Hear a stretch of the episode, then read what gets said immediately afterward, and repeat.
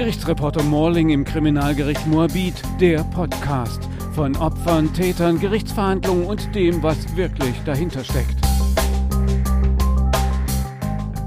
Gabriele L. sitzt oben ohne auf der Liegewiese eines Wasserspielplatzes. Ihr sechsjähriger Sohn spielt.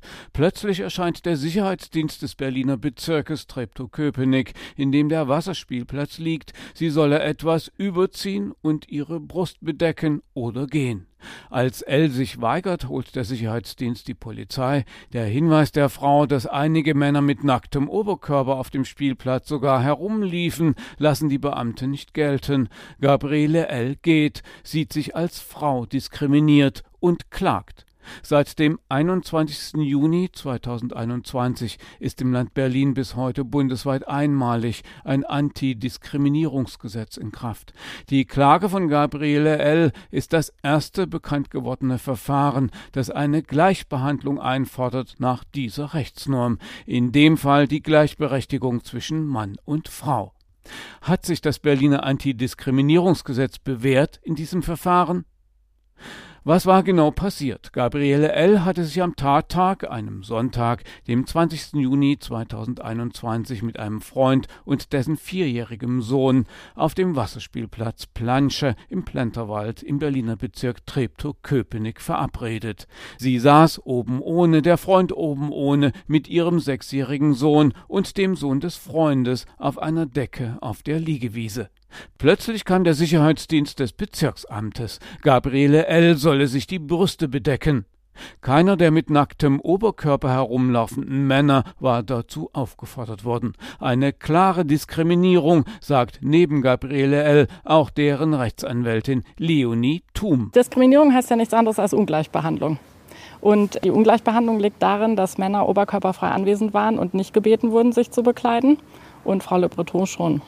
Und das ist, das ist eine Ungleichbehandlung wegen des Geschlechts. Ja, also nicht jede Ungleichbehandlung ist gleich eine verbotene Diskriminierung. Verboten ist die Ungleichbehandlung dann, wenn sie wegen des Geschlechts oder anderer verbotener Merkmale erfolgt. Und das war hier so. Nachdem Gabriele L. sich weigert, ihre Brüste zu bedecken, wird die Polizei vom Sicherheitsdienst dazugerufen.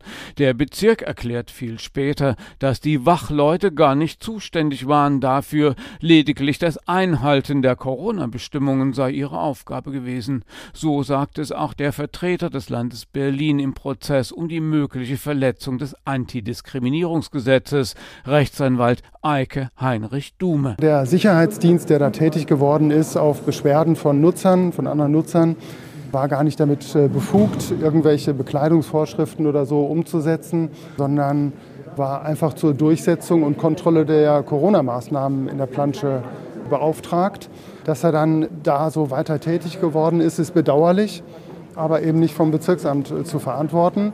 Und die Polizei hat dann, als sie dann äh, dazu gerufen wurde, in Amtshilfe gehandelt. Und dann ist sie eben, das sind so die Grundsätze der Amtshilfe, nur für die Art und Weise der Durchführung, nicht für das Ob der Maßnahme verantwortlich.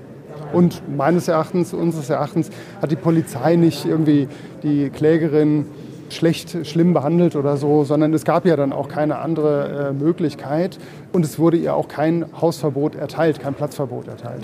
Gabriele L. hat die Situation anders erlebt. Sie saß da, halbnackt, rundherum stehende, bekleidete Männer in Uniform. Ihr Sohn habe sie fragend und peinlich berührt angeschaut. Die Polizei kenne er als Freund und Helfer, und so habe er Partei ergriffen gegen seine Mama. Warum sie sich denn nichts anziehe, wenn die Polizei Polizei das sage. Schließlich verlässt Gabriele L. mit ihrem Sohn den Wasserspielplatz nach der Aufforderung der Polizisten, sich entweder etwas überzuziehen oder den Spielplatz zu verlassen. Sie fühlt sich diskriminiert. Ihre Rechtsanwältin Thum. Dass hier eine Diskriminierung vorliegt, das ist aus meiner Sicht hier, wenn man das Gesetz zugrunde legt, völlig klar.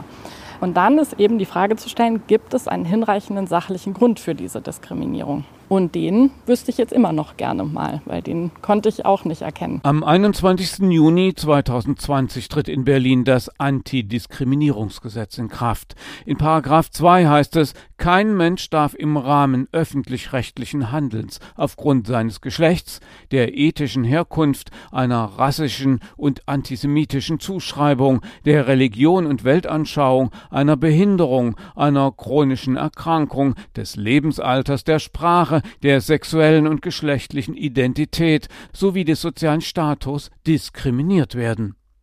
Berlin ist das erste und bis heute einzige Bundesland, in dem es ein solches Antidiskriminierungsgesetz gibt. Es gilt zum Beispiel für die Berliner Verwaltung, auch für Polizei und Feuerwehr, die landeseigenen Universitäten. Wer sich diskriminiert sieht, zum Beispiel von Behörden und den Vertretern, kann sich an die Ombudsstelle bei der Senatsverwaltung für Justiz, Vielfalt und Antidiskriminierung wenden. Seit dem Inkrafttreten des Gesetzes gibt es 1000 Beschwerden, 700 davon seien berechtigt gewesen. Meist geht es um strukturelle Diskriminierungen, um Barrierefreiheit, um fehlende Gebärdendolmetscher zum Beispiel. An erster Stelle wird es sich über Bezirksämter beschwert, dann folgen Schulen, Polizei und BVG, so Pressesprecher Martin Kröger. Kein Mensch darf aufgrund seines Geschlechts diskriminiert werden, ist unter anderem in Paragraphen 2 des Antidiskriminierungsgesetzes bestimmt. Aber wurde Gabriele L. nicht als Frau diskriminiert, wenn sie nicht oben ohne Sonnen baden darf, die Männer aber schon? Rechtsanwalt Dume vom Land Berlin sieht es aus seiner Sicht ganz klar. Für uns kommt es letztlich dann darauf gar nicht an, ob es diskriminierend war, weil wir äh, sagen, das Bezirksamt hat das nicht veranlasst im Rahmen öffentlichen rechtlichen Verhaltens.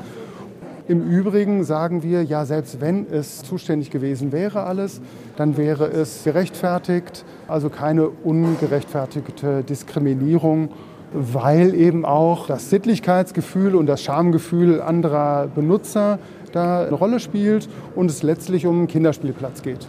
Ja, und äh, da gelten andere Maßstäbe, da geht es nicht um ein Freibad äh, oder um eine Grünanlage, wo natürlich jeder so äh, sich äh, in der Öffentlichkeit äh, verhalten kann, wie er möchte, sofern er Rechte anderer nicht verletzt. Genau. Seit dem Erlebnis auf dem Wasserspielplatz sei sie verstört und ihr Kind ebenfalls, so Gabriele L., die mit der unabhängigen Ombudsstelle in Berlin Kontakt aufnimmt. Es ist eine Entschädigung vorgesehen, wenn Menschen nach den Vorgaben des Antidiskriminierungsgesetzes diskriminiert werden.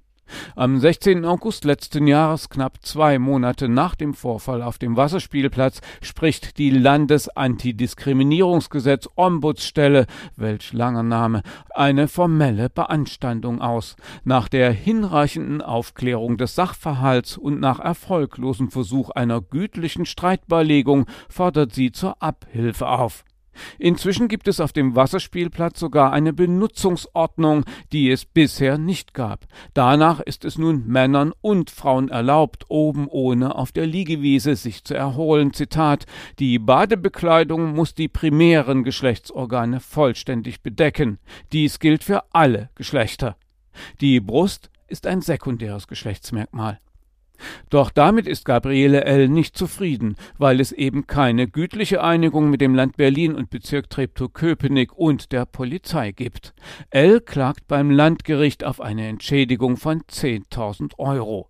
Als ihre Klage im Gericht verhandelt wird, sagt Gabriele L. Die Entscheidung ist uns sehr wichtig. Also wir sind gleichberechtigt und gegen Diskriminierung müssen wir immer wieder weiter wehren. Genau. Danke. Ein paar Stunden wird verhandelt. Danach ist keine Tendenz erkennbar, wie die Richterin der 26. Zivilkammer des Landgerichts Berlin urteilen wird. Die Rechtsanwältin der Klägerin Leonie Thum findet eine Entschädigung für ihre Mandantin wichtig, aber auch, dass Bezirk und Land Berlin zahlen müssen. Die Entschädigung, ähm, da geht es darum, dass es eine Sanktion ist, die so hoch ist, dass es in Zukunft verhindert, dass sowas nochmal vorkommen kann. Und dafür muss es natürlich eine gewisse Höhe auch haben, damit es Wirkung zeigt. Und Kompensationscharakter, und das ist eben der Punkt, wo das eine Rolle spielt, was für Auswirkungen das auf Frau Lübb und ihren Sohn hatte, weil da eben die Kompensation der Entschädigung ansetzt und der Kompensationscharakter der Entschädigung ansetzt weil da eben gefragt werden muss, welcher Schaden ist entstanden und welcher Schaden ist auszugleichen. Das Urteil am Abend des Verhandlungstages ist eindeutig. Die Klage hat keinen Erfolg. Der Klägerin steht der geltend gemachte Entschädigungsanspruch unter keinem rechtlichen Gesichtspunkt zu, heißt es wörtlich. Erst Tage später ist die Urteilsbegründung zu lesen. Eine rechtswidrige Diskriminierung der Klägerin im Sinne des Antidiskriminierungsgesetzes lasse sich weder im Hinblick auf die Mitarbeiter des bei der Plansche tätigen Sicherheitsdienstes noch in Bezug auf das Verhalten der Polizeibeamten feststellen, heißt es da. Unter anderem sieht die Richterin die Rechtfertigung einer möglichen Ungleichbehandlung, die auch im Paragraphen 5 des Antidiskriminierungsgesetzes vorgesehen ist, wenn es einen hinreichenden sachlichen Grund dafür gibt. Es heißt wörtlich im Urteil, Hierbei wiederum ist zu bedenken, dass die in der Gesellschaft anerkannten Regeln eines gedeihlichen Zusammenlebens der Menschen die schutzwürdigen Interessen der Einzelnen wahren sollen und dass hierzu auch das geschlechtliche Schamgefühl des Menschen gehört. Mag diese sich allgemein gesellschaftlich im Laufe der Zeiten gewandelt haben, gehört das Präsentieren eines nackten weiblichen Oberkörpers doch noch zu einem Verhalten, das an Orten, an denen dies nicht unbedingt zu erwarten ist, dazu führen kann, dass andere Besucher sich aus moralischen, religiösen und sonstigen Gründen belästigt und unwohl fühlen.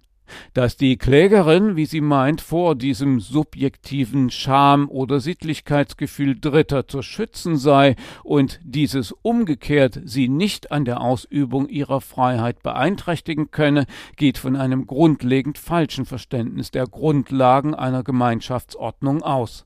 Auch die Klägerin kann ihre Grundrechte nicht schrankenlos und unter Missachtung der Rechte Dritter ausüben. Da sich durch ihr Verhalten einzelne Nutzer in ihrem Sittlichkeitsempfinden angestoßen hätten fühlen können, räumt die Klägerin selbst ein. Genau das aber rechtfertige die Reaktion von Wachdienst und Polizei, heißt es im Urteil. Nach dem Richterspruch nahm die Rechtsanwältin der Klägerin Leonie Thum zum Urteil Stellung. Ob Gabriele L. in Berufung gehe gegen das Urteil zum Berliner Kammergericht, soll sich bis Mitte Oktober 2022 nach eingehender Prüfung entscheiden. Nach wie vor fühle sie sich durch den Vorfall auf dem Wasserspielplatz diskriminiert, so Gabriele L., auch wenn die dort geltenden Regeln inzwischen zuließen, dass Männer und Frauen sich dort oben ohne Sonnen dürften. Gerichtsreporter Morling im Kriminalgericht Moabit, der Podcast von Opfern, Tätern, Gerichtsverhandlungen und dem, was wirklich dahinter steckt.